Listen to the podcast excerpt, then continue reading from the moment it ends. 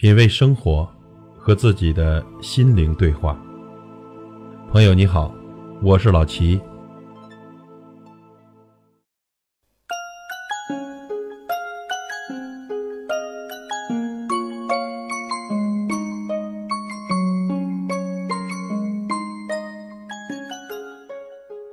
又到开学季，这样的生活呢又要开始了。洗澡贪黑，接接接，送送送。不谈学习的时候呢，母慈子孝，连搂带抱；一谈学习，鸡飞狗跳，呜嗷喊叫。前一秒如胶似漆，后一秒叮咣就消。我们给孩子的爱呢，就像一首歌里的歌词：爱恨就在一瞬间。开学了，您可都悠着点儿。虽说是玩笑，也不难看出啊，现如今这教育呢，真是令人操心。今天呢，就跟您分享一位老班主任的三十一个忠告，咱做家长的呢，好好的听一听。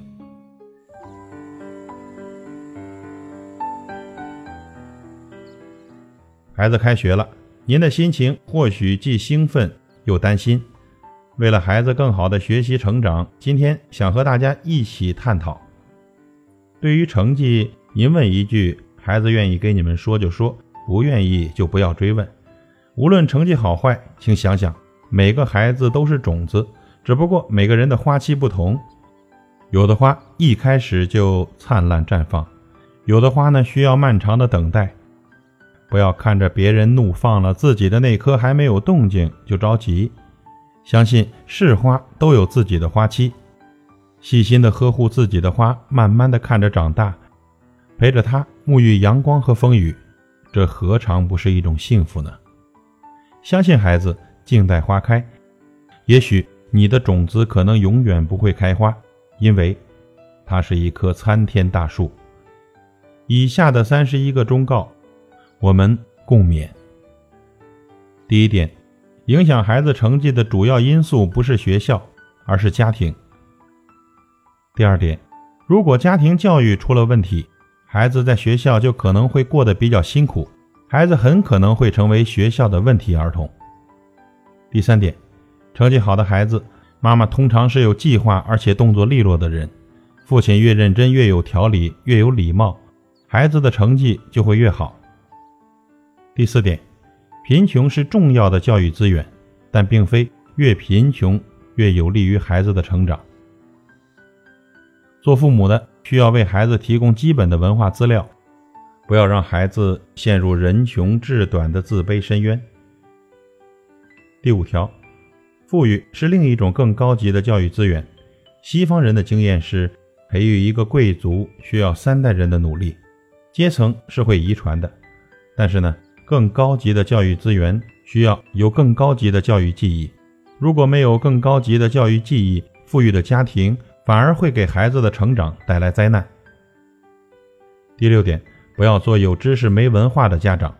有些人呢有高学历，但不见得有文化。如果家长不懂得生活，不知道善待他人，甚至不懂得善待自己的孩子，无论他拥有多高的学术水平，他也是没有文化的人。第七点，父母可以把孩子作为世界的中心，但是不要忘了，父母也需要过独立的生活。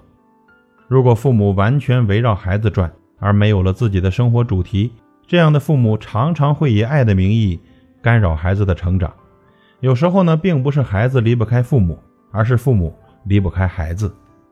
第八点，父母需要承担教育孩子的责任，不过呢，也不要因为教育孩子而完全取消了自己的休闲生活。没有责任感伤害别人，太有责任感伤害自己。第九点，如果孩子一哭闹，父母就赶紧抱起孩子，那么。孩子就会利用父母的这个特点，经常的纠缠父母，提出更多的要求。所以呢，孩子哭闹不要着急的把孩子抱起来，父母最好让自己有事情做，让孩子看着自己动作麻利的做事。第十点，夫妻关系影响孩子的性格。一个男人如果不尊重他的妻子，那么他的儿子就学会了在学校不尊重其他的女同学。一个女人如果不尊重她的丈夫，那么。他的女儿就学会了在学校瞧不起他的男同学。第十一点，教育就是培育人的精神长相。家长和教师的使命就是让孩子逐步的对自己的精神长相负责任，去掉可能沾染的各种污秽，培育人身上的精神种子，让人可以呼吸高山的空气，让人可以扬眉吐气。第十二点，有修养的父母是伏尔泰主义者。我不同意你的观点，但我誓死捍卫你说话的权利。他们从孩子出生的那天就开始跟孩子讲道理，耐心地征求孩子的意见。不要指望打骂孩子就能让孩子学会服从。杀鸡给猴看的结果是，猴子也学会了杀鸡。第十三点，让孩子成为既有激情又有理智的人。没有激情，任何伟业都不可能善始；没有理智，任何壮举都不能善终。第十四点。让你的孩子成为有教养的人。有教养，从守时、排队，在公共场合不大声说话、不轻易发怒开始。第十五点，做人要厚道。如果你的孩子比较厚道，请不要嘲笑他们的软弱。那些喜欢占小便宜的人，往往最容易吃大亏，因为他被别人厌恶。愿意吃小亏的人，将来会占大便宜，因为他被人喜欢。第十六点，身体的活力能够带来精神的活力。身体好的人性格阳光，身体不好的人做事犹犹豫豫、躲躲闪闪，说话吞吞吐吐。第十七点，不要以为孩子一到六岁只是长身体的年龄。如果父母让孩子一到六岁在祖父祖母或者外祖父外祖母那里度过，等到孩子六岁的时候，父母再把孩子接回来上小学。那么，这个孩子在小学要么成为默默无语的沉默者，要么成为无法无天的捣乱者。第十八点，经常和孩子一起做三件事：一是和孩子一起进餐；二是邀请孩子一起修理玩具、家具或者衣物；偶尔邀请孩子帮忙解决工作中的困难；三是给孩子讲故事，并邀请孩子自己讲故事。第十九点。如果没有特别困难，父母最好每天赶回家和孩子一起进餐。家庭的共同价值观就在全家人围着一张桌子吃饭的过程中建立起来。第二十点，给孩子讲故事，并邀请孩子自己讲故事，让孩子从听故事开始建立阅读和写作的习惯，让孩子尽早的学会独立阅读，尽早养成终身阅读的习惯。只要还在读书的人。就不会彻底堕落。彻底堕落的人是不读书的。从来不给孩子讲故事的父母是不负责任的父母。第二十一点，孩子的成长有三个关键期。第一个呢，在三岁前后；第二个，在九岁前后；第三个，在十三岁前后。如果错过了成长的关键期，后患无穷。第二十二点，不是三十而立。而是三岁而立，孩子三岁前后就必须建立自食其力的勇气和习惯。凡是自己能够做的，必须自己做；凡是自己应该做的，应当尽力去做。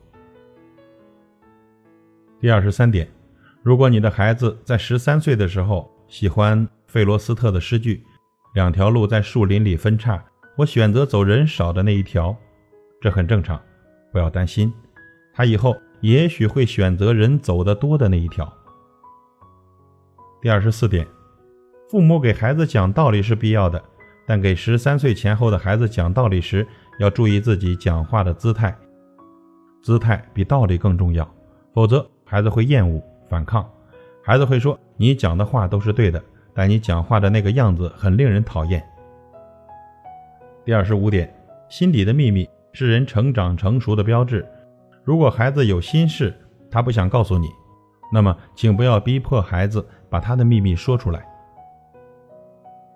第二十六点，在孩子三岁前后，他的身边最好有一个无为的放任型父母；在孩子九岁前后呢，他的身边最好有一个积极的权威型父母；在孩子的十三岁前后，他的身边最好有个消极的民主型父母。有效的教育是先严后松，无效的教育。是先松后严。第二十七点，必须留意孩子的学习成绩，但也不必太在意他的名次。倒是需要警惕那些学习成绩总是第一名的孩子。有些孩子学习成绩好，性格也好；有些孩子学习成绩很好，但性格却自私，缺乏同情心，没有生活情趣。第二十八点，必须让你的孩子学会与他人交往，并愉快地接受小伙伴。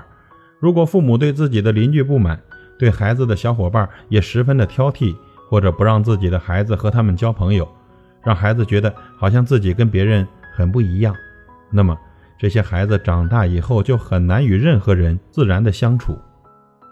第二十九点，孩子的成长需要同伴，让孩子有自己的朋友。但不要有太杂乱的伙伴。在孩子没有形成成熟的理性和判断力之前，要警惕孩子沾染上同伴的坏习惯。第三十点，让您的孩子尽早建立健康的审美观。有出息的男性一定会喜欢健康的女性。不要让孩子的审美观陷入低级、病态。不要以为小的有病的就是好的，也不要以为强大的就都是坏的。不要以为小麻雀、小绵羊、小狗都是可爱的，也不要以为狮子、老虎、狼都是坏的，不要以为豺狼都是吃人的，豺狼只吃比它弱小的。第三十一点，麦田里的守望者为世界贡献了一个词语“守望”。教育不是管，也不是不管，在管与不管之间有一个词语，叫做“守望”。夜空中最亮的星。能否听清那仰望的人心底的孤独和叹息？夜空中最亮的星，能否？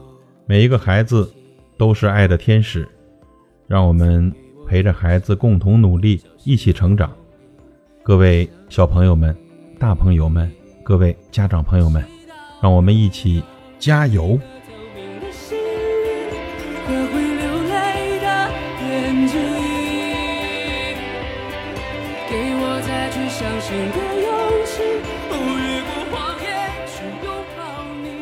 品味生活，和自己的心灵对话。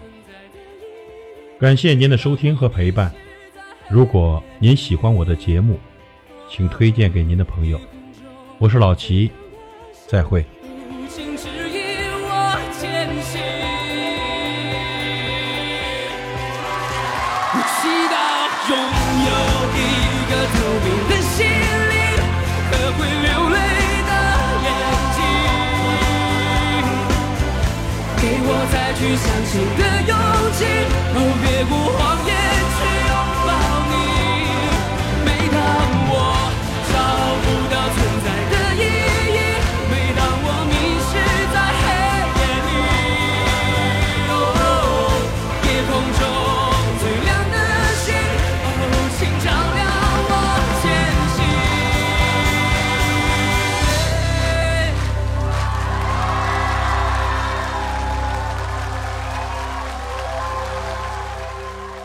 夜空中最亮的星